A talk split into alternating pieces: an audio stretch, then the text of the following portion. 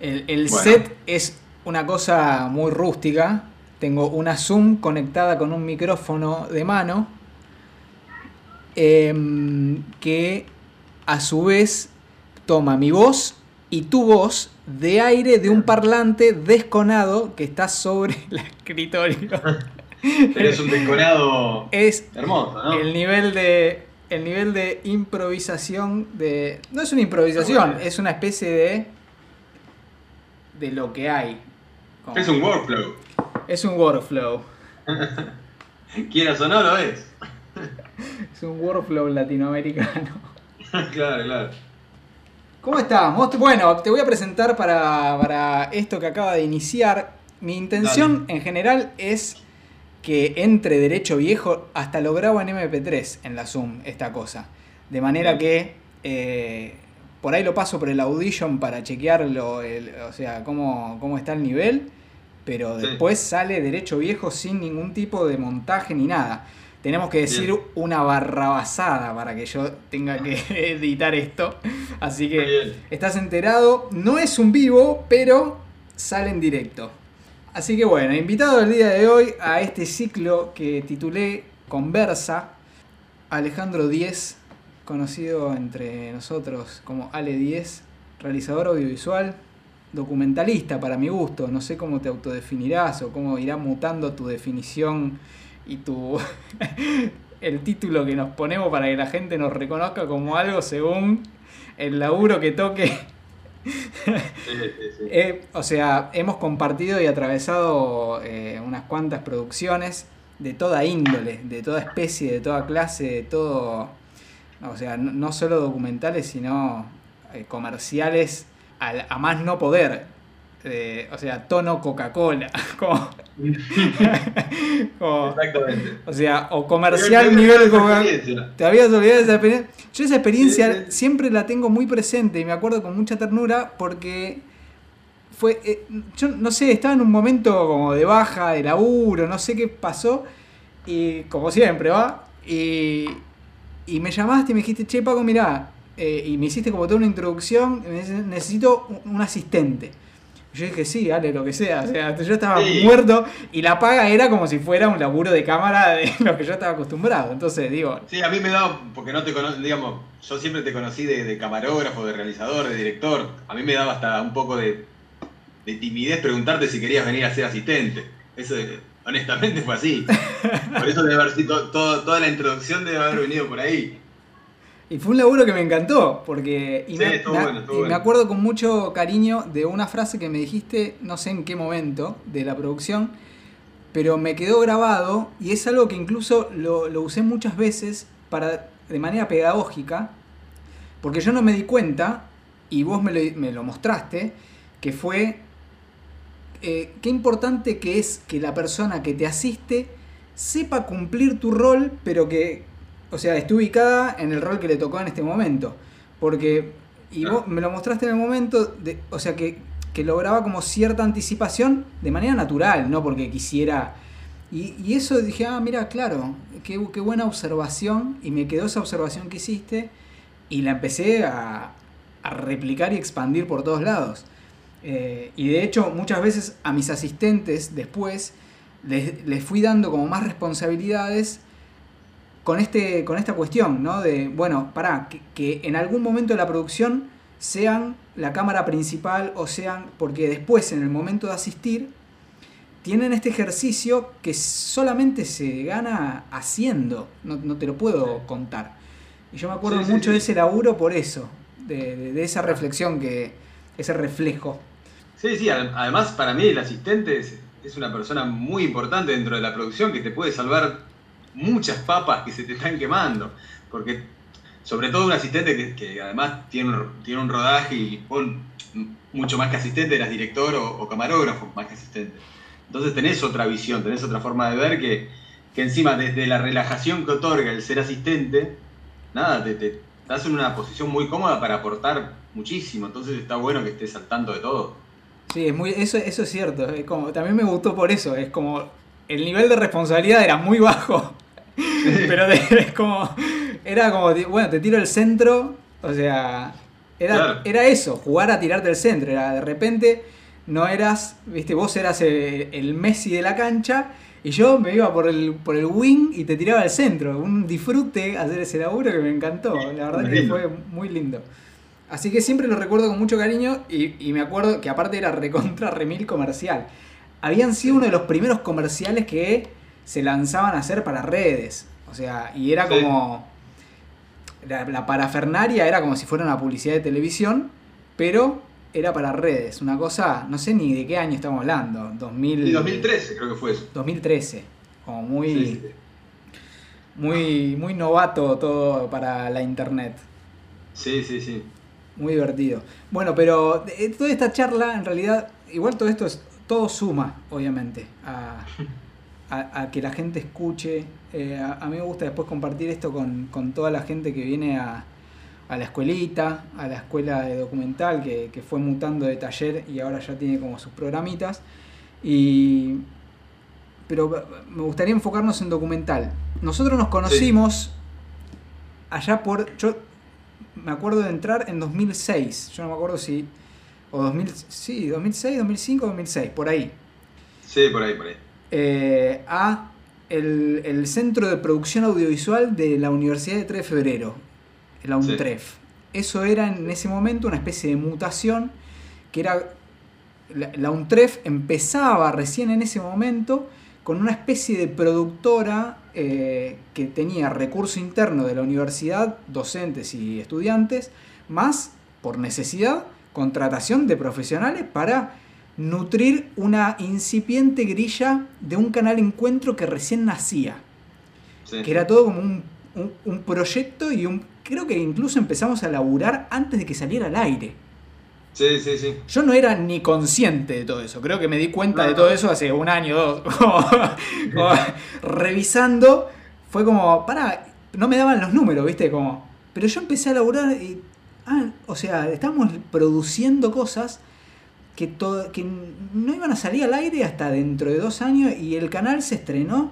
Una cosa increíble, como impresionante. Un gigante enorme que no teníamos ni idea hasta dónde iba a llegar y en lo que se iba a convertir.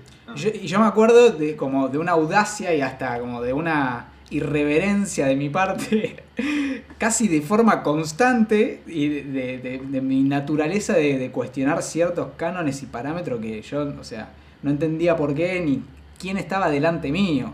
Mesa de directores y de, qué sé yo, vicepresidentes y presidente del Inca. y yo diciendo, no, a mí me parece que no sé qué garcha. Sí, sí, sí, sí, me acuerdo, me acuerdo de verte ahí sentado hablando con una, propiedad y una altura que yo decía, wow, bien. Se está este muchacho se está plantando. 20 años tenía, sí. Sí, tenía un Pendejo, un pendejo irreverente. Bueno, pero ese me, me hizo conocer a mucha gente ese laburo y entre esas personas estabas vos que no compartimos mucho porque, eh, o sea, mientras que cuento todo esto, hacemos un repaso entre nosotros. Em, en ese momento a mí me mandaban a hacer una serie documental, que a vos también te mandaban a hacer, que era Mestizo, una historia del arte latinoamericano. Ese era el gran título de una serie de 13 episodios, creo, si mal no recuerdo, o por ahí que, salió por Canal Encuentro, que debe estar en Canal Encuentro o en alguna de las plataformas este, digitales, eh, no, sé si cinear o contar, pero en algún lado debe estar. Eh, una gran serie que después fue narrada por Rita Cortese, con una voz impresionante, con, un, con grandes guiones, eh, pero yo recuerdo que a nosotros nos mandaban, no había un director no, no, había un director, no. O sea, El director era poner el, periodista, que el periodista era el productor. No, era un. pero los productores iban cambiando. Los productores iban cambiando en, o sea, según los viajes. No es que siempre iba el mismo productor. Había 3, 4 productores y productoras o más que iban mutando y que hasta de hecho en algún momento se planteó, bueno, esta, esta, estos diferentes productores de renombre argentinos, e incluso me acuerdo de una incorporación de un alemán que había hecho un documental de barroco. Un loco hermoso que aprendí mucho de ese tipo también, que yo estaba acostumbrado a ir sin dirección alguna, o sea, sin sentido concreto alguno, a museos donde el arte, me, o sea, me, me sobrepasaba la cantidad de obras que de repente entraban por mis ojos más la información que nos daban la gente que entrevistábamos, ¿viste? Y, y de repente yo filmaba todo. Y de cuatro, Sí, sí, sí. de cuatro formas distintas, ¿viste? Paneo para acá, paneo para allá, una cosa. siempre, vamos, che, vamos, vamos. Bueno, dale. Pero siempre era el productor apurándote porque como no había un concepto, no había una bajada, intentábamos cubrir todo. Claro. De repente, como a las 3, 4 meses nos decían, che, esta toma sirve, ¿viste? Che, muy buena tal toma, ¿viste? Te decía un editor Sí, ocho no. meses después de que viajaste a... Claro, claro, claro. Sí. Tercer, cuarto viaje sabías que había una toma que la tenías que hacer. Claro, bueno, buenísimo que sirvió, pero como estabas re en bolas en el momento. Sí, sí, buena total. Sí, sí, pero bueno, para mí fue una experiencia increíble, boludo. Yo, no, no, ¿a, a qué lugares viajaste vos para esa serie? Y a Machu Picchu fue lo, lo principal. ¿Estuviste en Perú? ¿Fuiste a Machu Picchu? Ma- Machu Picchu, Trujillo, Lima. Ahí va. eh, hicimos todo el, todo el tren. eh, ¿Cómo se llama el tren ese? El, tren expreso, que es el que une. El que, el que te lleva hasta el, hasta el Machu Picchu, bueno, hasta abajo, ¿no? Que después subís en, en Bondi. Eh, y después, ¿a dónde fuimos? Fuimos a. ¿A dónde más fuimos? A Jujuy. Ok, ¿hiciste norte argentino vos? Sí. ¿Hiciste Perú? ¿Hiciste Chile? No, Chile no hice. No hice, hice Chaco también. Chaco. Sí. Qué bárbaro. Chaco, Formosa. En el momento que vos hiciste Perú, yo estaba en México y en Cuba. Oye, ¿y Claro. co- ¿Y con qué productor fuiste a Perú? ¿Te acordás? Con Córdoba. Con Gaby. Con Gaby Córdoba. Con Gaby Díaz Córdoba. Qué fenómeno Gaby Gaby. Córdoba. Grandes andanzas Sí, también con. Gaby. Lo tengo que llamar para hacer esto. Tengo que charlar. ah, es hermoso. Sí, sí. Qué fenómeno. Sí, muy, muy, muy fenómeno, muy fácil laburar con él. Sí. Nada, éramos todos pibes, todos 23, 24, ahí. Éramos todos borregos. queriendo hacerlo mejor. Y no había, viste, esa cuestión de, de, de pisarse la sábana entre fantasmas, no. No, para nada. O sea, y, y al mismo tiempo estaba sucediendo algo políticamente que después comprendo años más tarde, ¿no? O sea, todo lo que sucedía a nivel Latinoamérica en ese momento en, en contexto político. Si no hubiera existido ese contexto político, eh, no hubiera existido esa posibilidad de, de generar estos contenidos audiovisuales educativos que, que- que- que nos, que nos tocó con la varita, ¿viste? Como, bueno, son ustedes. Y vivimos esa experiencia y, y lo charlamos el otro día, creo, por WhatsApp. O sea, esas cosas que vivimos, o sea, somos unos privilegiados, hermano, de haber logrado, Total. o sea, viajar por toda Latinoamérica en ese contexto sociopolítico, después de las crisis profundas y después del neoliberalismo feroz que atacó a, a todo el cono sur. Eh, creo que por eso Chile no estaba muy incluida, porque en ese momento todavía estaba, estaba ahí tambaleando. Eh, recién ahora despierta Chile. Eh, y, y- y- y no hubiera sido posible todo eso sin, sin eso. Increíble. Eh, realmente... Sí, sí, era toda una agenda de contenidos que no estaba, no estaba ni siquiera en, en agenda, ¿viste? No, no- había todo- de pronto había todo un contenido, contenido nuevo que nunca se había tratado y no sabías por qué. Yo creo ¿Por qué que... nunca? Sí, y aparte, ese contenido, incluso hay un montón de ese contenido que todavía eh, no, no, no, no fue descubierto por el grueso de, de la población, o que incluso se siguen usando muy a nivel universitario y todavía no, no se toma, no toma una dimensión de, de che, mirá esto. Por ahí porque tiene un, un formato muy televisivo. Y, e incluso, bueno, no sé si la, la narrativa quedó muy vieja, porque lo, lo veo hoy y me fascina. Pero tiene, un for- tiene un- una estructura televisiva que y quedó medio escondido ¿viste? en la red y como medio difícil de acceder.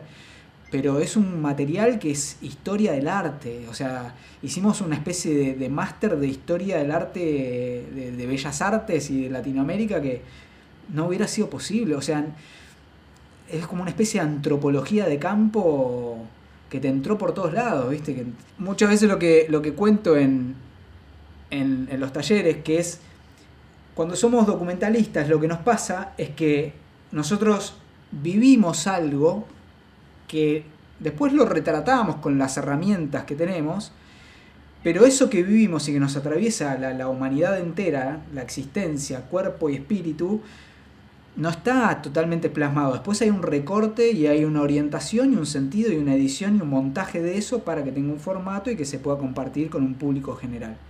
Pero además, justamente hablando de todos estos temas, digamos, era una cantidad de información que era imposible de procesar, digamos. Nosotros no estábamos preparados. Yo no, no, no es que tuve una capacitación para viajar a Lima y entender las cosas que íbamos a ver en cada lugar. Y entonces, de esa manera, ya hacer un procesamiento previo de qué era lo importante, qué era lo urgente. Eh, entonces, a la vez, como vos decís, toda esa, toda esa historia que te atraviesa en el momento que estás documentalizando, hace que también la situación un poco te sobrepase. Entonces, ya hay un recorte que vos haces improvisado, de por sí. O sea que. Tu subjetividad, digamos. Sí, sí, de tu subjetividad de ese momento, de tenerlo acá, ¿viste? De tenerlo en la cara. Y bueno, y me hubiese encantado despegarme del árbol y ver el bosque. Pero en ese momento la historia me pegó así y lo improvisé y conseguí estas imágenes. Pero en realidad no, es, que, no es que hayamos hecho una, un acto de justicia divina con los contenidos que nos, que nos tocó enfrentar en el caso de Mestizo, porque para mí no estábamos preparados para, de la mejor manera para, para documentalizarlos. Eh, es... Sí, igual, bueno, obviamente. Em, yo igual. Tampoco, tampoco teníamos el tiempo de producción, ¿viste? No es que llegábamos y estabas tres días en un lugar. No, llegabas, entrevista, grabar inserno, fuimos a la otra. Bueno. Sí, sí, sí, no, eh, eh, creo que fue más un, nutrir a nivel experiencia a nivel humano y artístico que el resultado final, que igual me ha pasado decenas de veces, que el resultado final, sobre todo cuando laburas en equipo y te llaman para hacer o cumplir un rol específico como, qué yo, camarógrafo. Después con el correr del tiempo, cuando vas vos generando tus propios laburos, contenidos, producciones, eso va cambiando. Y ahí vos te fuiste metiendo, contaba un poco de, tu experiencia en el momento en que vas mutando de ser un camarógrafo que te llaman para hacer un laburo a elegir tu camino como documentalista. Pasó como todo muy naturalmente en mi, en mi profesión. Todo, todo fue un, una, suave escalera de, escalones gentiles. Digamos, yo empecé desde la producción, radial primero. Eh, en un momento faltaba gente para cubrir puestos de producción de televisión en, canal de, deportes. Me meto en, deportes y a partir de ahí empiezo a conocer gente, a vincularme con productores que me empiezan a llamar para otras producciones. De productor en la productora donde yo trabajaba de manera esclava, llamémosle, esclavo asumido, ¿no? De un día para el otro el director, camarógrafo, editor se va, yo empiezo a asumir ese rol y a partir de ahí, de manera muy, muy altruista, muy altruista, no, muy autodidacta, empiezo a, a, conocer la profesión, a quererla, a, a interesarme cada vez más, a, a pasar muchas horas frente a la computadora, frente a a editar, a aprender a editar, aprender a hacer cámara, a mandarme todos los mocos posibles desde la cámara, desde una entrevista totalmente fuera de foco. Hasta, el balance blanco completamente azul. Totalmente azul, claro, sí, sí, todas las cagadas del mundo. De repente empezás a mejorar y te empiezan a llamar de productoras. Diferentes producciones que, que me empiezan a convocar y de camarógrafo de programas de deportes empiezo a ser camarógrafo de programas más de arte, de documentales, empieza a salir esto de encuentro, empieza a salir unas cosas con Dharma, eh, un, reality, eh, de pronto aparezco grabando ficciones en Playboy, pero bueno, todas son cosas que me van llevando de un lado a otro, ¿viste? Te llaman, decís que sí, ah, estás empezando, decís que sí a todo. Eh, de repente, paralelamente a todo esto, y motivo por el cual yo me compro mi primera cámara, me meto en el mundillo del tango digamos, así casualmente caigo en un ensayo, en uno de los primeros ensayos de una orquesta que para mí después sería muy importante. Eh, y, lo siento como una oportunidad, como algo que, como un llamado, como, como si te mostrasen, viste, el, no sé, una especie de, joya, de, tesoro, y, y, te dicen, bueno, ¿lo querés? ¿Te vas a hacer cargo? Como un tren que pasa, llamémoslo, viste, el tren que pasa y sentís que es un tren y que es un buen tren. ¿Te vas a subir o lo vas a dejar pasar? Eh, y bueno, es esas noches de en las que no dormís pensando en, que realmente estás frente a una oportunidad de tu vida. No sé por qué, pero de repente una música que, yo no conocía, que para mí se limitaba a Gardel y a, y a Piazzolla, de repente era como el sentido de, de, toda mi, mi, mi líbido profesional. Eh, entonces a partir de ahí me empiezo a, me compro una cámara y empiezo a documentalizar, sin saber qué era documentalizar, sin, sin saber para qué, sin saber en qué formato lo iba a hacer, etc. Pero sabía que tenía que participar de eso de alguna manera. El tema es que con el tiempo me fui involucrando cada vez más y cuanto más involucrado estás también es más difícil contar algo. Claro. sí hay que involucrarse porque sí hay que conocer, pero cuando ya te involucraste, conociste y de repente sos parte, despegarte de eso para contarlo de una manera, eh, qué sé yo, eh, justa o eh, que incluya, que incluya las, las, como las dimensiones y las capas que tiene, es muy difícil porque te tenés que despegar. Claro. Y yo ya estaba muy adentro. Pero bueno, en realidad la primera oportunidad surge, surge cuando aparece un proyecto de este grupo con el, que yo trabajaba que sentí que podía hacer un recorte. Hasta ese momento yo hacía solamente piezas chiquitas, no, me sentía un documentalista, no, sentía que... No, no, le encontraba una forma a tal vez una, forma tan, tan institucional a mi, a mi profesión. Este, era un generador de contenidos. Bien. Eh, que no tenían una forma predeterminada, sino que se iban armando ahí. Este, de repente cuando aparece un proyecto un poco más chico del cual yo sí me puedo despegar y, poner el ojo más desde, afuera, ahí siento que, puedo contar algo que empieza, que termina, que tiene un desarrollo y, y que yo lo puedo abarcar porque también era una producción que, en la cual trabajaba solo. Es decir, llamaba a un amigo para que me haga una cámara 2 en, las entrevistas. Claro. Eh, entonces, en ese sentido te digo que mi, desarrollo como documentalista fue por una, escalera gentil de, suaves peldaños.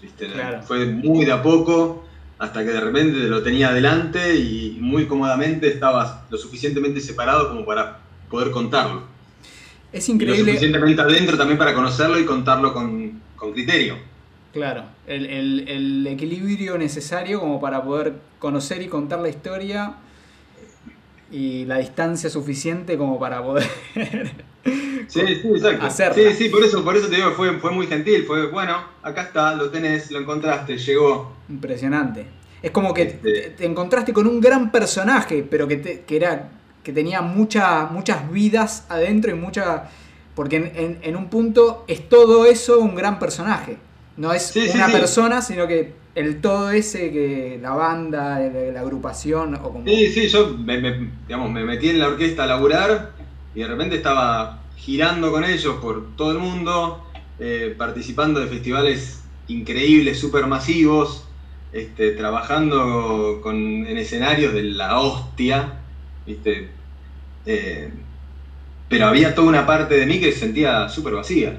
Digamos, que sentía que, bueno, ¿y, qué hago con esto? ¿Y qué hago con esto? Tenía, tenía todo el tiempo la vocecita acá, ¿viste? De, bueno, ¿y cómo lo vas a contar? No puedo contarlo.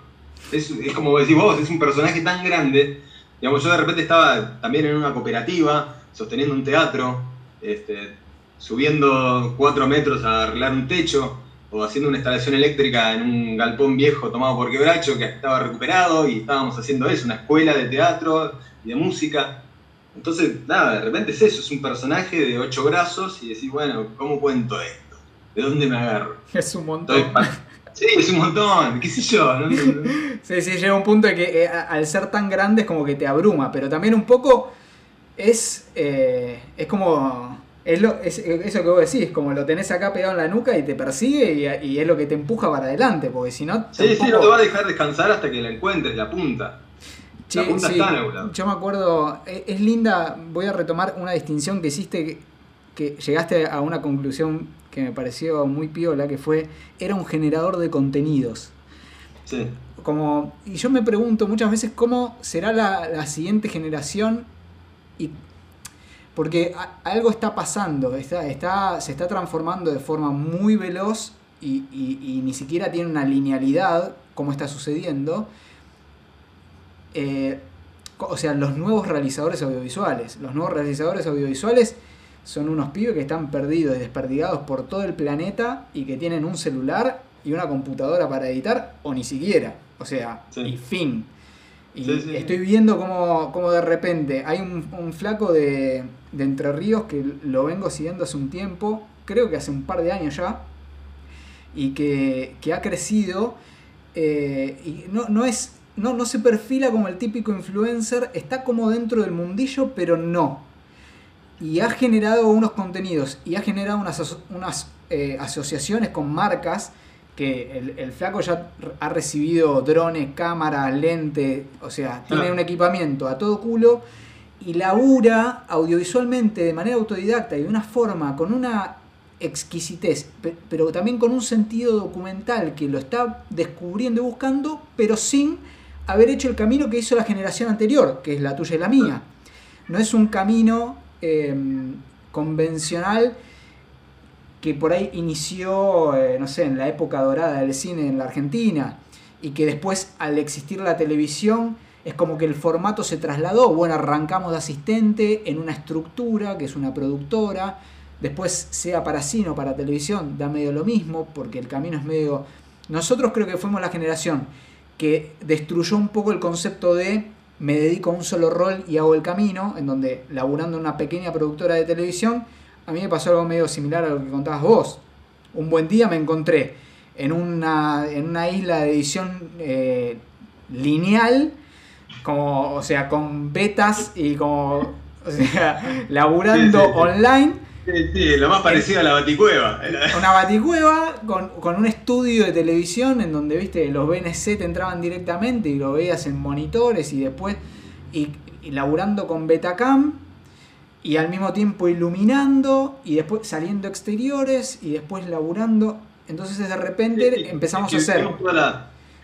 Empezamos a hacer, para abaratar costos de esas productoras que venían de los 90, éramos los pendejos que nos hacíamos todo por dos mangos y e, el mercado empezó a nutrirse de eso. Y después, con la llegada del digital, el mini DB y ya la mar en coche, es como que explotó todo.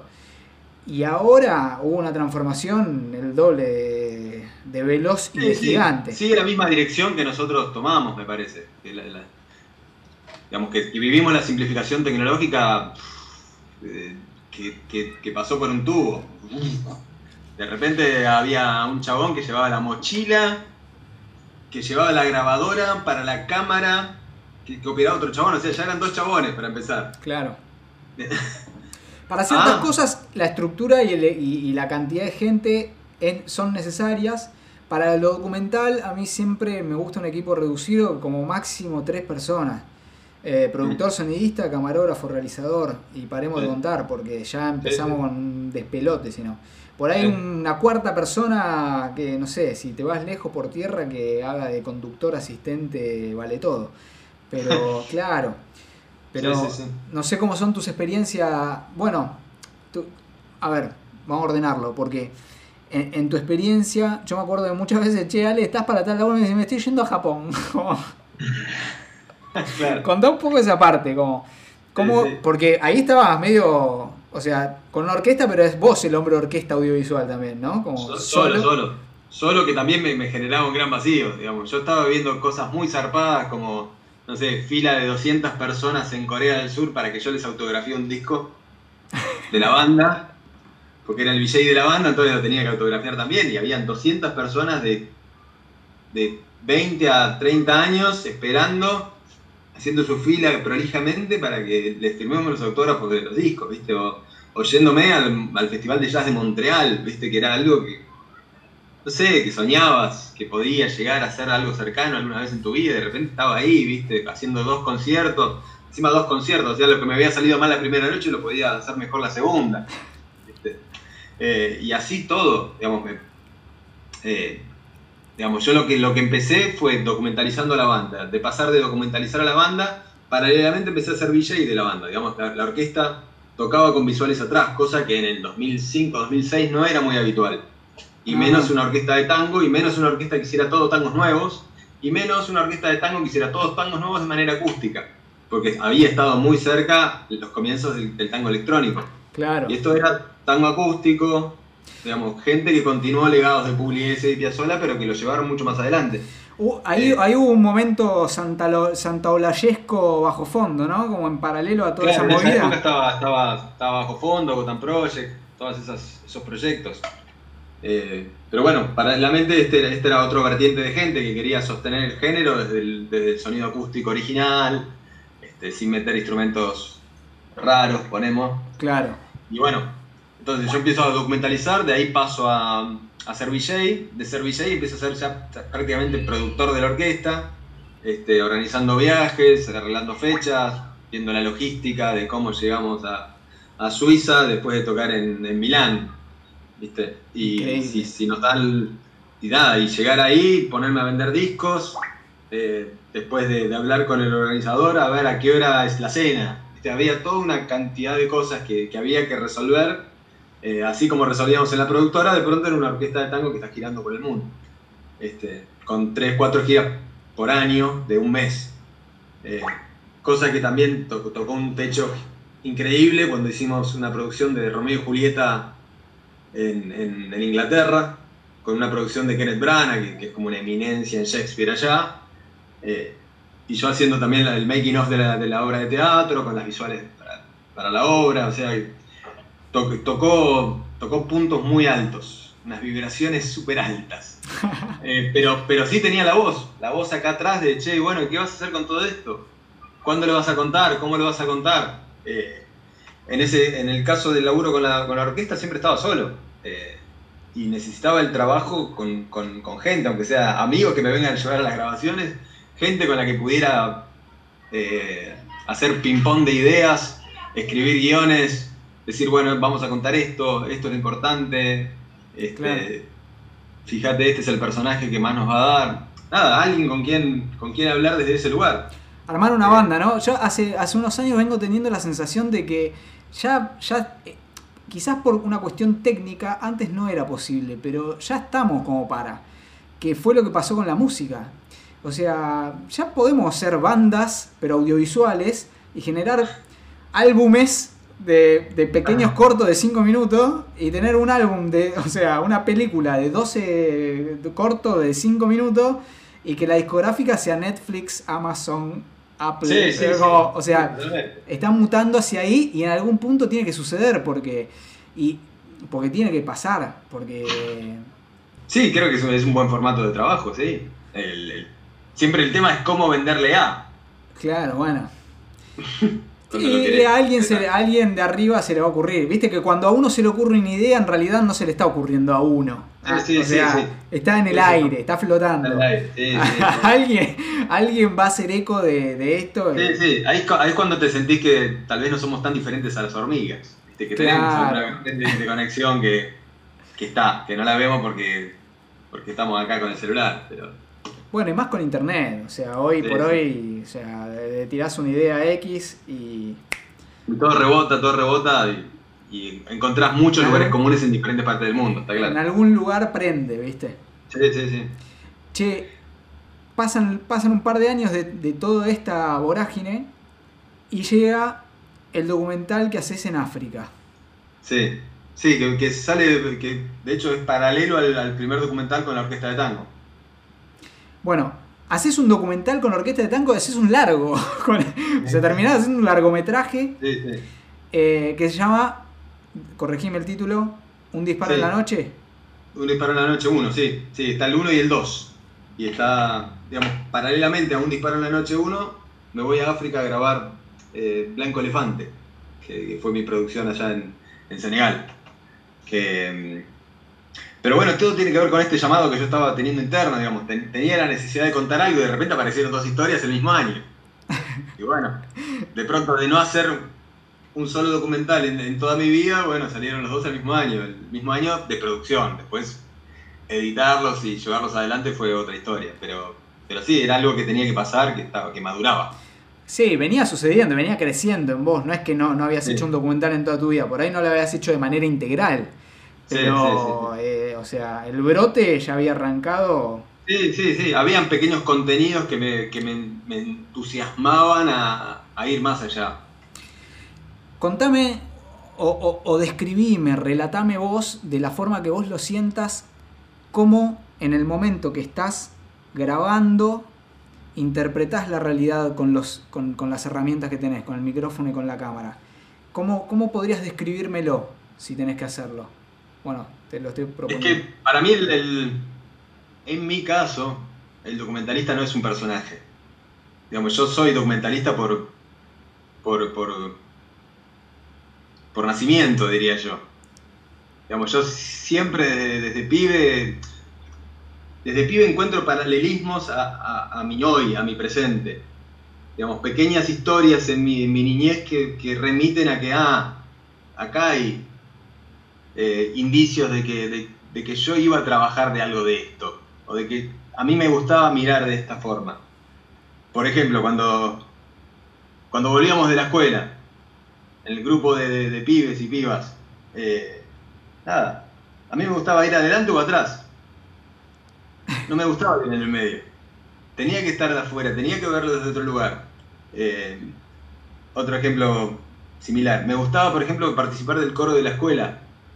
¿Por qué? Porque el coro de la escuela te, permitía ver toda la, todos los hilos de cómo se manejaba una iglesia, de cómo se manejaba un evento, como era una misa, de, todas las puertas esas que no sabías a dónde llevaban eh, de una escuela, viste, que, solamente pasaban los adultos responsables a cargo. De repente eres un pibito de 10 años que como participabas en el coro tenías ciertas licencias para moverte de otra manera que eso también es lo que muchas veces encuentro que nuestra profesión nos ha dado, ¿viste? De repente estás en situaciones que decís, wow, estoy en el, Barolo, ¿por qué estoy en el Barolo? ¿Por qué estoy acá? ¿Por qué estoy arriba de este faro del fin del mundo grabando eh, el lugar donde se hundió el Titanic? ¿Por qué yo? ¿Viste? Entonces, hay paralelismos que, que, encuentro en mi, en mi, infancia que me hacen pensar en esto que te digo, que, que yo soy documentalista de antes de saber lo que era ser documentalista. a mí me, yo disfruto mucho viendo cómo suceden las cosas, cómo reacciona la gente a, los estímulos de, la vida. Eh. En Blanco Elefante hay una especie de subtítulo que habla de, o sea, de descubrirse a usted, o sea, lo voy a decir como hacia vos, o sea, de descubrirse a ustedes mismos en la situación. Y hay algo de eso, ¿no? Como... Sí, sí, que tenía que ver más con. Más con una frase que aparece. que aparece sobre el final, que es el. como el mar es uno solo. sí. Viste, no. No importa si, si sos esquimal, eh, de Río Negro, de Vietnam o, o, de Rusia, ¿viste? Hay, hay cosas que nos, que nos igualan y nos hermanan y que, y que todo tiene que ver con dónde naciste, dónde viviste, dónde, dónde te criaste. Como que encontrás tu, voz paralelo en otra parte del mundo y, te encontrás, es muy, zarpado encontrarse. Y no, y no me refería a, uno mismo como, como vos, tu carne y tu hueso, sino encontrar en tu prójimo realmente personas que tranquilamente podías ser vos. Eh, viviendo una realidad muy, muy distinta, pero sentís, wow, yo podría ser este flaco tranquilamente. Estoy hablando con esta persona, me siento hermanado y, y cuando, cuando sentís que, el, que, el, que no es un chamullo de eso de que somos todos iguales, ¿viste? es lindo, es lindo decir, wow, qué fuerte. nada, fue la primera vez que lo viví. Claro. Porque nunca había entrado a una sociedad tan, tan diferente a la mía, eh, de una manera tan, tan intensa. Este, entonces fue muy linda experiencia. Impresionante. Está, eh, todo esto que estamos contando está disponible en tu sitio web. Está en, la- está en el YouTube, amigo. Está en YouTube Amigo también. Bueno, En YouTube, en Facebook, están, las, las películas están publicadas, están libres. Eh, participaron de algunos festivales en su momento, los encanuté un año, un año y medio, me aburrí y las, las liberé. Todo, todo esos circuitos de festivales y de esperas y de, y de intentos de ventas a, a cadenas de distribución es algo para lo cual no tengo paciencia y realmente no siento que, que, que, que pase por ahí. que vaya por ahí, ¿viste? claro. este tipo de producciones. Sí, claro. seguro que hay, hay todo un trabajo publicitario y de manija que, que necesito darle a mis producciones, pero bueno, eso ya es una autocrítica que, que va para otro, para otro episodio. Ah, bueno, pero es y es parte, hermano, porque no Sí, sí, hay que laburar y hay que Hay que laburar, hay que y- laburar, ¿no? Y están mostrando algo que es el tema de no, de no, de no aflojarle nunca, ¿viste?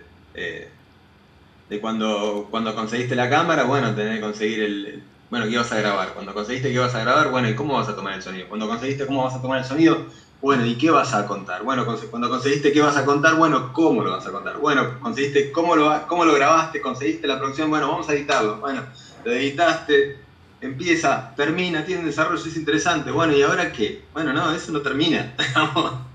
ahora moverlo, agitarlo, subirlo, venderlo, llamar. El, proceso de- de- de- de una obra no, no- no- está lejos de terminarse cuando la terminás, ¿viste? En, en- en los, en los documentales, en, las producciones audiovisuales eh, que tienen un, un presupuesto muy limitado, claro claro. y un grupo de trabajo muy reducido, por supuesto, en las cuales tenés que hacer de todo, básicamente.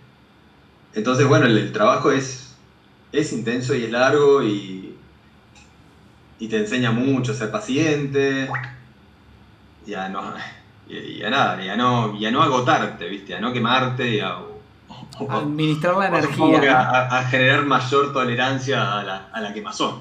Claro. Che, una última cosa y ya te, te libero. Se están no haciendo. Sí. Los pibes van a seguir pasando. Ah, no, está bien, yo no sé, se está haciendo las 9 de la noche. Eh, No, no pasa nada. Ok. Por, por el camino que hiciste, tengo la sensación, decime vos, de que en algún punto, y también por, por el tipo de. O sea, bueno, sí, por el camino que hiciste, o sea, esto de encontrarte solo y realizando integralmente algo, tenés que prestar atención a muchas cosas. A mí personalmente lo que me sucedió es que en un momento, o sea, obviamente al comienzo es como que se te quema el bocho y decís, te- podés decir o no puedo, no puedo, no puedo, o buscarle la vuelta. Bueno, a mí me salió como buscarle la vuelta. No lo elijo, elijo tener un equipo y, que seamos tres personas abordando algo, pero me he encontrado en situaciones en donde estaba solo y tener que resolver. Y empezás a tener que prestar atención a muchas capas de cosas no solamente lo técnico, lo técnico para ese entonces ya lo tenés que tener 100% incorporado porque hasta tiene que ser automático. Porque Sí, sí, sí. No, no te lo, no te lo podés poner a pensar en el momento en el que está sucediendo otra cosa, en realidad. Y vos tenés que estar registrando esa otra cosa, no eh, en la cuestión de me falta una batería o que esto que lo otro. Te, o sea, sí. pasan los mocos, pero le vas encontrando soluciones o, o- o no vas cayendo en las frustraciones. Entonces, ya con la técnica incorporada, que es fundamental para poder llegar al siguiente paso, que es esto de estar solo laburando en un contexto, en una realidad que se te presenta, porque, o sea, más allá de que nosotros desde nuestra subjetividad ponemos el ojo, la mirada y la atención en algo, está eso que está viviendo en el momento y que no, no lo controlás, o sea, está pasando. Sí. Eh, contame vos cómo laburás o cómo, cómo fueron tus sensaciones a lo largo del tiempo en, es- en ese momento, que es tan difícil de describir y tan difícil de transmitir. Yo creo que lo tienen que, que vivir lo- la- las propias personas. Eh, o sea, que, que se llega con el, con el laburo y con el hacer y con el caminar. No podés explicar ese estado de atención a algo más que lo que está sucediendo, que es como la construcción y detección de situaciones, de historias, de momentos, incluso hasta te anticipas a cosas y pones el ojo y el oído en, sí. Ese, ¿me, seguís a dónde voy? Sí, sí, sí. Creo que, que, para ese punto es fundamental en, este tipo de, arquitecturas pequeñas haber atravesado por, por los roles y sobre todo el rol de edición. Vamos, a mí el rol de edición me, ha hecho aprender muchísimo y, creo que, es el rol que más me, influye al momento de grabar. Que de ver horas y horas y horas de material te vas curtiendo y vas sintiendo que, bueno, esto lo voy a necesitar. Esto no sé si lo voy a necesitar, pero puede llegar a servir para otra cosa. Entonces creo que la educación, que, el, autodidactismo proviene, bueno, por supuesto, obviamente, del hacer, ¿no? Pero, pero de, esa área tan rica que está el, el montaje.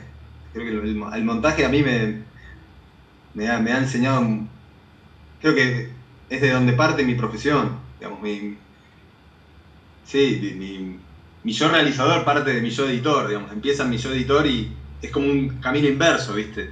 Yo estoy mucho más pensando en la edición. No, no quiere decir que no esté presente, ¿eh? Ni pedo. No, no hay manera de, de, trabajar en este tipo de formatos sin estar totalmente presente en el, momento y en el tiempo donde estás y en el lugar. Pero sí que, que, la herramienta de edición me ha, me ha proveído de, de, una mirada que hace que el momento no me, me supere lo menos posible.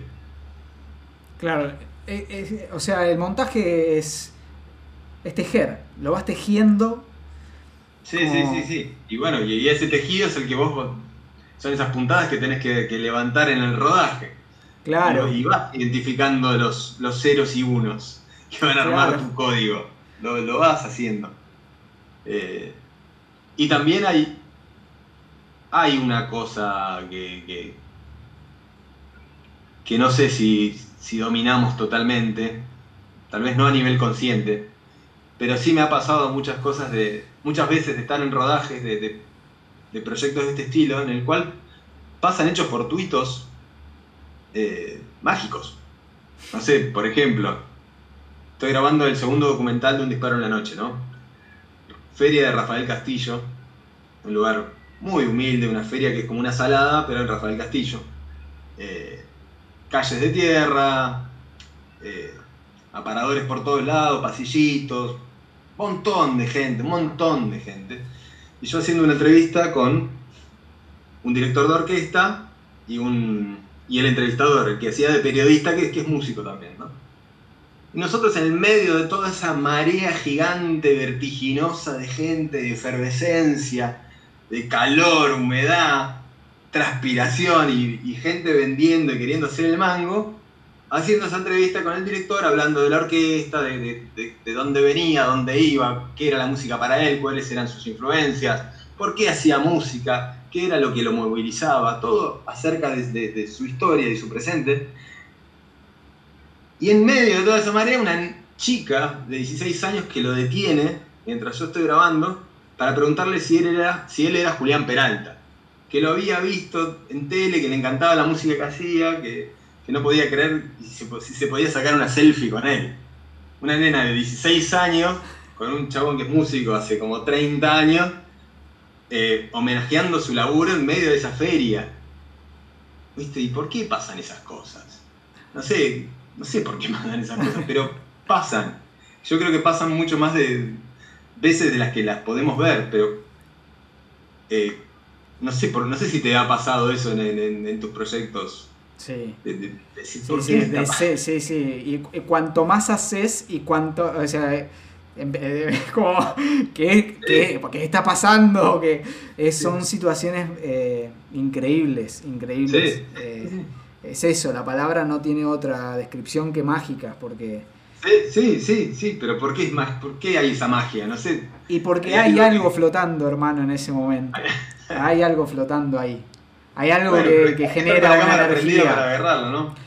Bueno, y, pero, y, también hay que estar abiertos a esas cosas. También me ha sucedido un montón de veces de que eso suceda, de que la magia suceda y que haya alguien en la producción que no sepa interpretar esa magia y que la apague, que le tire arena, ¿viste? Como Eh, desde el famoso...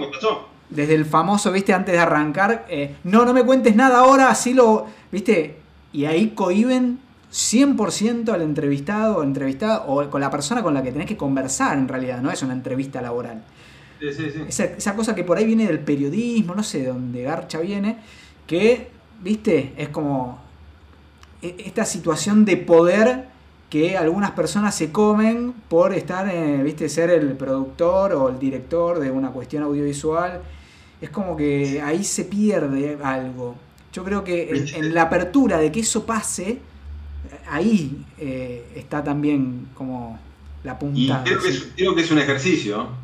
Recontra. Creo que es un, ejercicio al que, al que está, hay que estar abierto y hasta incluso hay que dirigir la producción hacia ese lugar.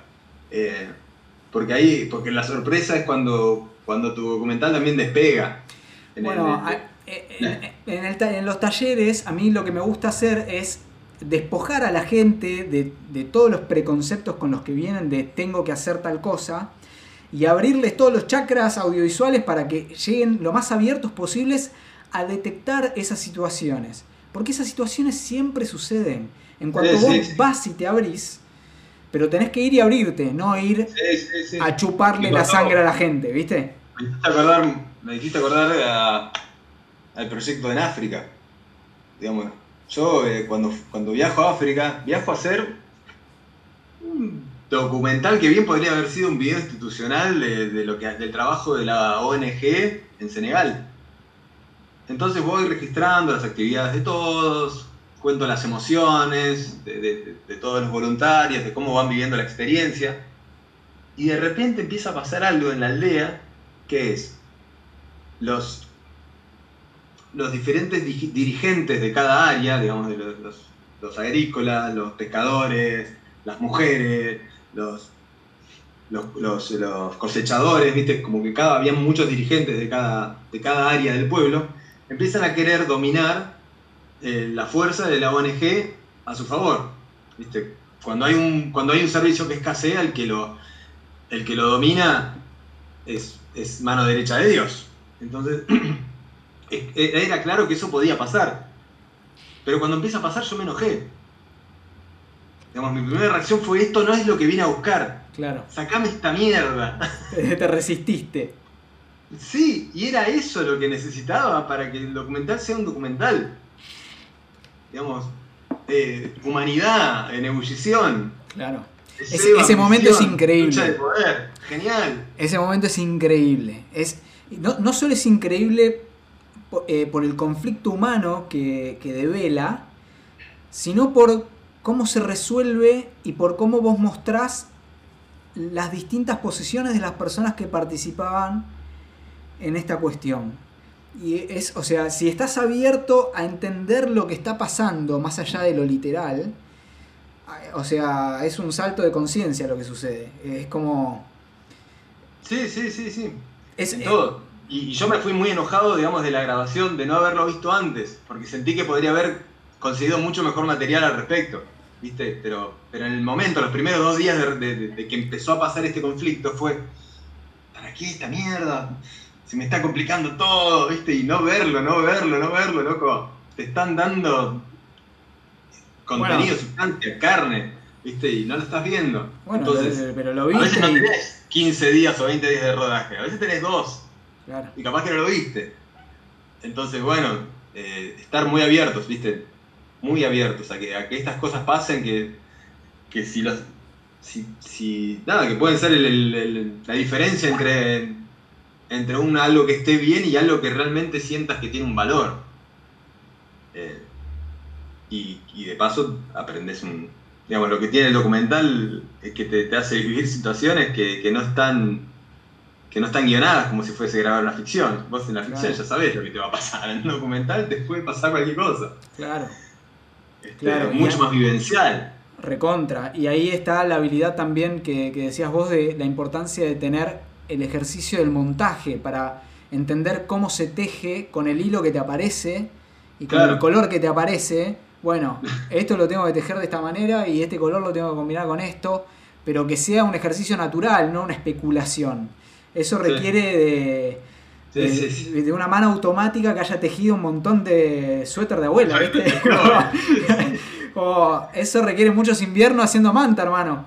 Sí, sí, sí, sí, sí. Bueno, y, y, y, dártela, y dártela una y otra vez. Y te va, o sea, son necesarias estas frustraciones de, uy, cómo no lo vi. Bueno, y, pero también hay que, hay que tener como cierta compasión por uno mismo, una misma, de, bueno, de, de esto verlo en algún momento, antes, después, no importa el momento, verlo, darse cuenta y, ah, y la próxima lo vas a detectar mucho más rápido, lo vas a o sea, lo vas a detectar en vivo y en directo y vas a tomar la decisión en el momento. Y eso cambias sustancialmente lo que estás grabando y como tenés esta conciencia de cómo tejerlo, va a cambiar sustancialmente cómo lo estás narrando, porque lo estás narrando en el momento. a mí me pareció maravilloso eh, eh, la intervención de, eh, que no sé si es el título que le pones vos o si él se autoidentifica de esa manera, como, eh, ¿cómo es que le llamabas? Eh, intérprete cultural o algo por el estilo. Eh, sí, interpretador cultural, algo así. Bueno, que, el, tipo en el medio de... es ese grado de conciencia de lo que está pasando, es, es como el fiel reflejo de las decisiones en el momento de realizar documental.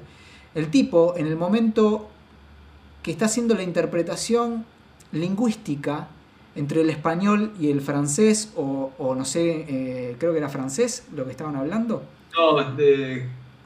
Bueno, el, no, sí, creo que era francés. Eh, eh, la lengua senegalesa corresponda. sí. el tipo se da cuenta que lo que le están pidiendo que interprete no, no, bueno, hay que. y cuestiona la forma del español y le dice, no, bueno, con respeto.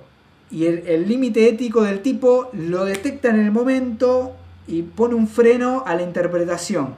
Es como, bueno, hasta acá interpreté y a partir de acá el tipo se convierte en autor de ese momento y se convierte en autoridad de la situación. Es como, bueno, hasta acá.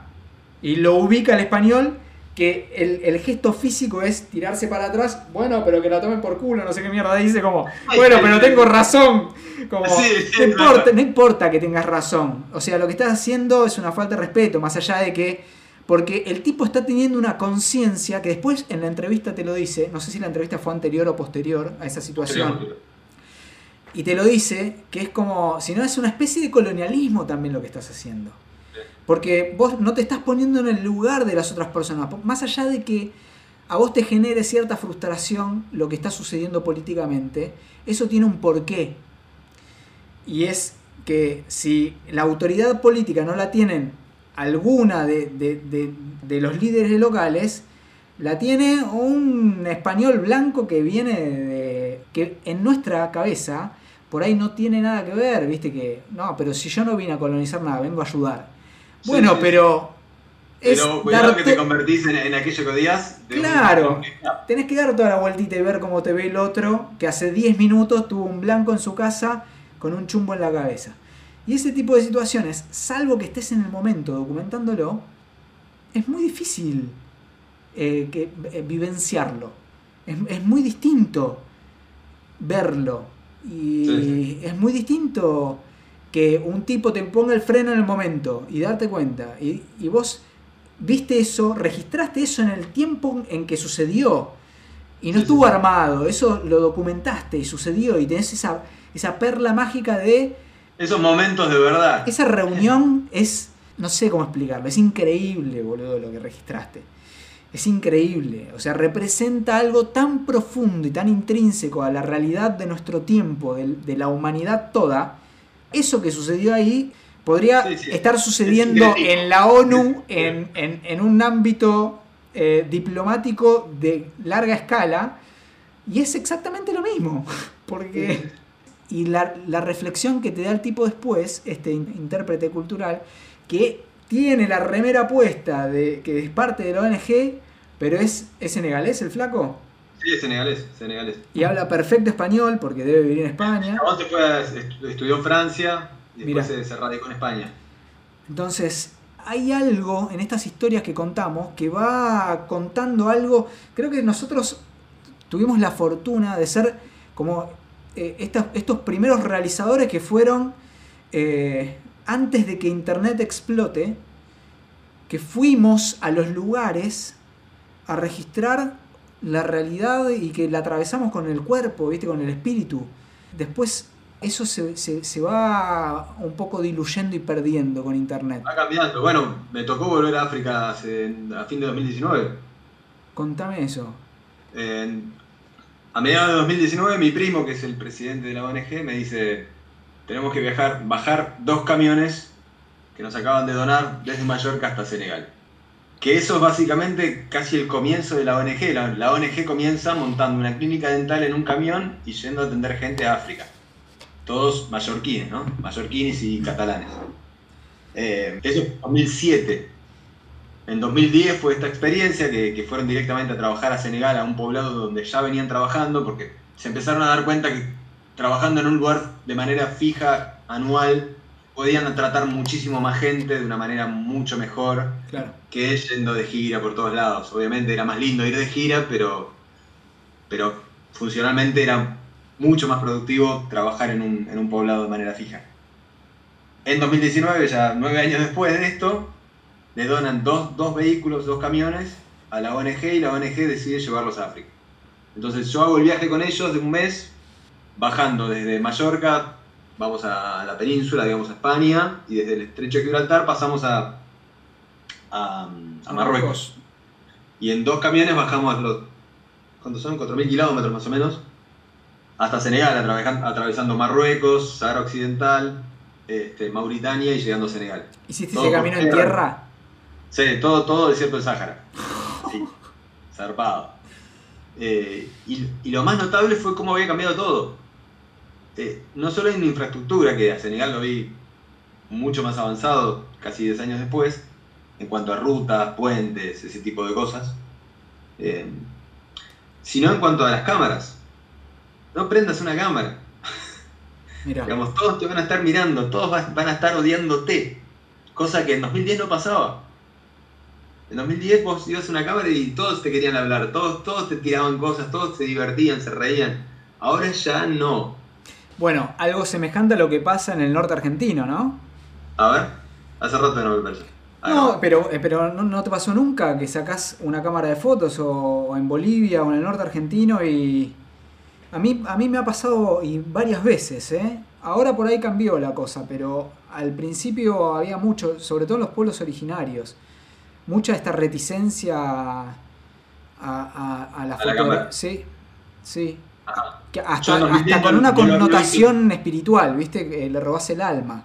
Ah, bueno, sí, pero eso, eso sería más ancestral. Yo, en realidad, es más un camino inverso, digamos. Yo en Senegal, cuando grabé en 2010, la gente estaba mucho más abierta con la cámara, lo veían como tal vez tímidamente, pero no de una manera de, sensación de, que estaba vulnerando su intimidad.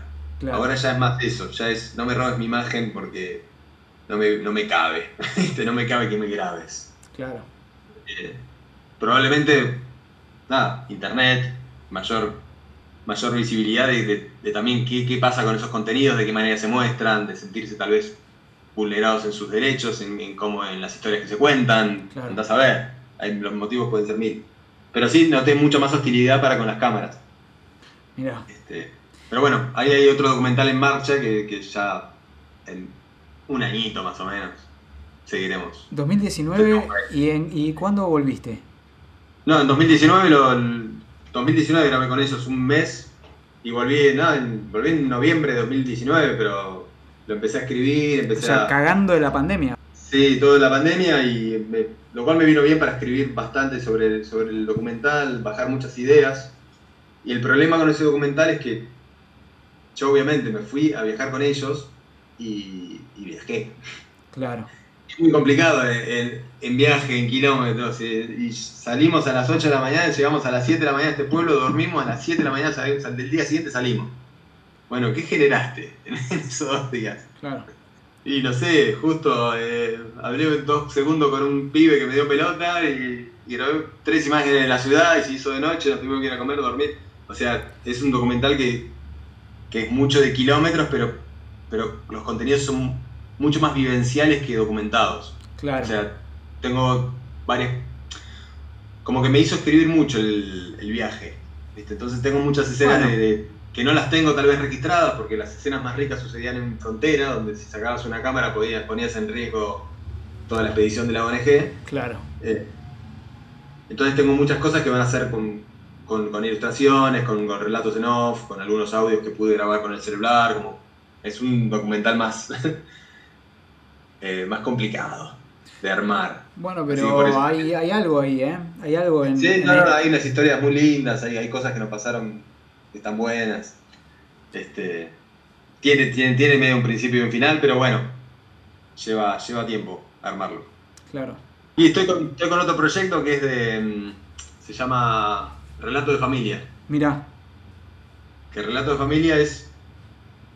Tiene que ver con los. Bueno, con nuestros primogénitos. Con la historia de nuestros primogénitos. Que básicamente es sentar a nuestros padres, a nuestros abuelos, a nuestros tíos. Y hacerles una entrevista en profundidad de sus vidas. Entonces es, ¿eh? una, es, una, narración a, a, cara pelada. Con, no sé, 100 preguntas acerca de, su niñez, su infancia, su, adolescencia, desde, no sé, cuál era el olor de tu casa, cómo te premiaba tu vieja, cómo te cascaba tu viejo, si es el que te cascaba, eh, a qué jugabas, cuál era, no sé, cuál fue, fue tu primer amor, con qué, con qué te diste. Qué difícil, ¿eh? Con qué te picaste, con qué, con qué no. Eh, ¿Por qué tomaste tal decisión? ¿Por qué preguntas que muchas veces o no hacemos o, o, si las hacemos seguramente nos olvidemos mucho de los detalles y que tiene una doble, una doble o triple eh, eh, riqueza, llamémosle, que una es el valor histórico que esa historia después tendrá con los años, cuando esa persona no esté, eh, el saber de dónde venimos con mayor precisión y desde las fuentes más lejanas posibles, siendo nosotros, por ejemplo, los nietos, ¿no? Claro. Y, la, y el premio que eso significa, de alguna manera, para la persona que es entrevistada. Este, la persona que es entrevistada ya la hice ya más o menos cuatro o cinco veces y, y, suelo encontrar este, esta sensación de gratificación, de, de, gracias por, preguntar, este, gracias por, por, dejarme contar mi historia, gracias por escucharme. Eh, y por, y por guardarme para después. Entonces tiene toda una cosa que me entusiasma muchísimo. Qué lindo eso que acabas de decir. Hay algo ahí eh, en una de las charlas que tuve con eh, en este ciclo con Caio Zambi, con un gran productor, fue el productor de Fabio. Eh, hicimos una, serie documental muy linda con él y, y dice eso. Dice esto mismo que estás diciendo vos. Eh, y, eso no, hay que darlo por sentado, porque no siempre sucede. Creo que es. Creo que la persona que ponemos, porque en un punto la ponemos delante de la cámara y del micrófono, nosotros, que la registramos y que le prestamos atención, para que esa persona sienta eso, nosotros tenemos que estar en un estado de estar entregándole algo, de estar dándole algo. Porque esa persona usualmente lo que sucede es que vamos a capturar, a, a, rec, a recordar algo de, una persona, a tomar algo de la persona que está delante de la cámara del micrófono y guardarlo para nosotros, para que nos garpe, para la historia que queremos contar, para nuestro eh, documental, para nuestra película, ¿viste? Como... Pero este ejercicio de de que la persona que vos estás poniendo delante de cámara sienta que esta situación es un regalo y que, que finalmente sea esa persona que te agradezca, que yo me siento ridículo, no, gracias a vos, pero la persona siente eso. Y, ahí hay, un, hay algo muy importante que tiene que desarrollarlo el documentalista y no, no hay forma de explicarlo. Y creo que nace de la, de la sincera curiosidad y, del amor que, depositamos en la atención que le prestamos a lo que está diciendo la persona. Y por más que lo hayas dicho así recién, porque hayas enumerado preguntas, quizás porque es tu familia y porque es, son cuestiones muy personales, yo creo que, que vos no te sentás a hacer preguntas con una lista de supermercado. Y en esa, en esa conversación que no es un interrogatorio, está esa entrega eh, de algo que hace sentir a la persona a la que le estás preguntando un interés por su historia. Sí. No, claro, digamos, las preguntas funcionan como una guía, pero nunca es un cuestionario. Bueno, por, ahí en esto de la familia sí, porque son, a, medida que lo decía, yo digo, bueno, claro, tengo un montón de preguntas puntuales que de hecho las he ido haciendo a mi familia y son preguntas directas, che, tal cosa, porque son cosas que te van, viste, como que burbujas que te aparecen en la mente con el correr de los años. Pero lo trasladaba después cómo sería ese, termina siendo un relato después, porque por más que vos hagas una pregunta, vas tejiendo una narrativa. Y, en ese ejercicio, bueno, ¿qué es lo que está pasando más allá de pregunta-respuesta? Bueno, es esto, es un, interés genuino que la otra persona termina agradeciendo. Sí. Eh, porque el diálogo sana, hermano. Y esto también lo aprendí en África. De, eh, yo estuve en un lugar donde hubo un genocidio muy, muy jodido y la forma de, en Ruanda ah. eh, la forma de sanarlo más allá de la justicia que venía a impartir eh, el Mazungu, el Blanco, el, el Winca, ¿viste? Con, la Organización de las Naciones Unidas, más allá de ese juicio para, para la tribuna internacional, ellos hacían algo a nivel comunitario, se sentaban en ronda y hablaban sobre lo que pasó. Eh, y, se genera esta memoria colectiva tan importante y hay algo ahí, hay algo fundamental ahí, en, el contarnos la historia propia y el reflejo con el otro y, y, todo esto que pasa. Y hacerlo en la propia familia es un montón. Hacerlo en la comunidad ya es un gran paso. Y salir a hacerlo por el mundo y, que, y darte cuenta que es todo el mismo mar, bueno, uff, es como... Es, una expansión de conciencia que después te hace volver a la familia. Eh, o, es, de repente como es, un todo constante, ¿no? Que por ahí suena a, delirio místico y cósmico, pero quienes lo atraviesen lo entenderán, qué sé yo, cómo decirlo. Sí, sí, sí. Sí, sí, estoy, estoy muy de acuerdo. No, no podría acotar nada que, que perfeccione eso. Está, muy bien, boludo. Está muy bien lo que dices. Y, me, resulta muy lindo que sin, sin que nos pongamos de acuerdo, lleguemos a esta, que ni siquiera es conclusión, es una observación. Es que qué lindo cuando la gente eh, te agradece que le preguntes. Sí, la necesidad de expresar. Sí, sí, sí.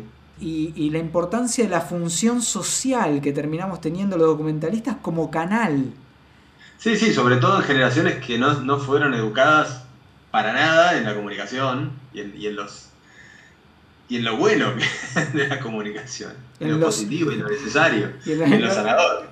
Exactamente. Contame la historia. ¿Qué te pasó cuando tenías 20 años y te internaron en el hospital y nadie te fue a ver? ¿Viste? Contámelo. Nada, chabón nació en los 20 y nada, no, no fue nadie le preguntó nunca nada. De repente cuando tiene 80 se le preguntan y es como, wow. Claro. Claro. Fuertísimo. Sí, fuerte, fuerte. Eh, a mí lo que me ha pasado últimamente es, bueno, ya te habrá pasado, te estará pasando o, te pasará o todo junto, porque el tiempo no es lineal. Eh, hemos conocido a mucha gente, muchas personas muchas historias. No, No, no es el común denominador de, la vida promedio de, las personas que tenemos alrededor en nuestra sociedad. Eh, hemos sido afortunados en, de pronto, no solo viajar y caminar el planeta, sino esto, esto que decías vos, ¿no? Como, como esto de de repente encontrarte en lugares que decís, ¿qué estoy haciendo en este lugar? por qué esta persona me está contando esta historia y que es como, uff, la cantidad de historias que ni, siquiera, ni siquiera están retratadas en ningún lado, porque son horas y horas de relatos y de historias que, no sé de qué tengo registro y de qué no. Entró derecho al inconsciente, ¿viste? bueno, probablemente alguno de todos nuestros cristales es un poco más amarillo por esa persona que entrevistamos el 3 de julio de 2012 en, en una canoa en medio del río de la Plata. esa, esa reflexión de en algún momento que a veces te sucede en ese momento y otras veces no. A veces te pasa muchos años después de preguntarte, bueno, o sea, ¿por qué estuve en tal lado y por qué tal persona, por qué conocí a tal persona, por qué tuve que registrar lo que dijo esta persona, por qué me surgió hacerle esa pregunta? Hay algo ahí que también nos va formando como documentalistas y te tiene que pasar, te tenés que exponer a que te pase, porque es lo que te va a formar como documentalista, no otra cosa, ¿no? Como... Sí, sí, sí. Es impresionante eso. Y, has tenido un camino eh, en esto que, que, en eso lo siento no por comparar, sino por, por, observarlo, por describirlo de alguna manera, lo siento paralelo a lo, a lo que viví yo, quizás porque somos contemporáneos. Pero, o porque tuvimos el orto de que nos pase, porque también tengo gente contemporánea que hizo tal o cual cosa que no tuvo este, esta cuestión que, que, que nos tocó, ¿viste? Y siento como una especie de, no te digo obligación, pero está más cerca de una necesidad de, trasladarlo, transmitirlo y, de sembrar esa semilla en gente que quiera, viste, recibir eso o hacer eso. Eh, y por eso esto de la escuela, ¿no? Porque, porque hay algo ahí. Y, últimamente me he puesto a escuchar, qué sé yo, eh, a partir de esta reflexión, que, y sin que las hayamos charlado antes, me, puse a buscar, eh, bueno, a ver qué documentalistas existen, existieron y qué hicieron y qué dijeron. Y de repente me empiezo a encontrar con entrevistas a Fernando Birri o a Werner Herzog. Y yo, gente que. Yo no fui a una escuela de cine formal o estudié historia del cine eh, en la Universidad de Buenos Aires, no, lo estudié. Yo me estoy encontrando con relatos que. Ah, sí, es esto, esto mismo. O sea, son conclusiones o descripciones de cosas que o sea, las aprendí en la calle. En la calle del planeta.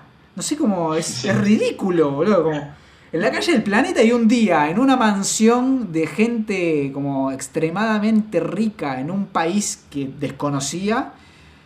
Hasta eh, eh, como eh, el pasillo más extremadamente pobre en la misma ciudad en la que vivía y también desconocía el grado de contraste que, nos presenta esta profesión y vivenciarlo y como esto, ¿no? Como esa imagen de salimos en grupo del colegio y soy el que va adelante o el que va atrás y observo como... Sí, sí, sí. Es fuerte, es muy fuerte. Pero sí, sí, digamos, estaba, siguiendo tu hilo de, de, las entrevistas que veías de Herzog ¿Y, qué, encontrabas? ¿Encontrabas reflexiones que vos mismo habías encontrado en, la calle del, planeta, decías? Claro, o, qué sé yo, en 2012 haciendo esa serie había un editor que, estaba estudiando en la FUC, eh, un, editor chileno, un, pibe muy creativo. Eh, y qué sé yo, me decía, no, esto es tal cosa, y me nombraba el, eh, el, cine italiano, del, viste, que yo no conocía, viste, el ladrón de bicicleta. No la había visto. No la había visto. O sea, ni siquiera tenía incorporada esa imagen. Como ignorancia total de eso. Me dice, no, pero esto es, es como... Pero, no la vi. Por ahí vi otros realizadores después que se inspiraron en, pero... Eh, o... No, culiao, que esto, que Herzog, que esto, que el otro, que no, no viste, no, no lo vi, no, no conozco a Herzog, no sé quién es. Y lo empecé a conocer a partir de ese momento. O sea, y es como. Y después terminan siendo como buenos representantes de lo que quiero transmitir, como sin ponerme a mí de ejemplo. Y yo puedo relatar algo con mi propia voz y, y, sin compararme con Gerson, que es un monstruo, pero es como, bueno, este es un buen ejemplo de lo que trato de eh, transmitir. Y, sé que no me copié, y sé que, que o sea, y, puedo identificar quién lo vivió. ¿Entendés? O sea, y sé que, vos por ejemplo, en esto que charlamos un rato, el documental eh, de, Blanco eh, Elefante. ¿Digo bien? Blanco Elefante. Blanco Elefante.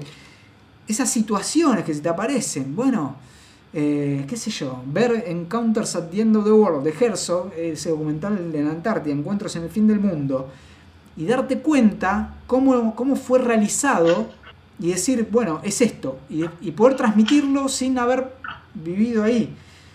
Y después encontrar, viste, como una, conferencia perdida de Herzog en inglés, que ni siquiera está subtitulada, y tener el orto de poder escuchar eso y entenderlo, bueno, soy un agraciado que puedo decir, bueno, mi interpretación de eso que, que vi en esa película era correcta, después lo corroboro, porque lo dice el propio Herzog con su voz en una entrevista, y después puedo transmitirlo, no solo mostrando y mencionando al tipo, sino puedo dar un ejemplo de, cosas que hice yo sin compararme, sino de, bueno, este es otro ejemplo de esto mismo en escala Francisco, eh, o sea, y, o esto es un ejemplo de lo mismo en escala ALE10, esto es un ejemplo, y todos, o sea, hay un montón de documentalistas que estamos haciendo lo mismo. O sea, que, que que logramos vivir eso. No que logramos el resultado, sino que logramos por, por ojete, no sé, porque somos unos agraciados de, nos tocó vivir esa cuestión de la realización audiovisual documental. Fernando Birri, también, o sea, no sé si, o sea, por ahí en algún momento fue contemporáneo de Herzog, no sé si si, si, si, si lo vio, si se tocaron, si Birri, si Herzog vio algo de Birri, por ahí sí, por ahí no. Pero son cosas, viste, que están en conversación constante y que de repente se ponen en una horizontalidad que decís, a la mierda, qué fuerte.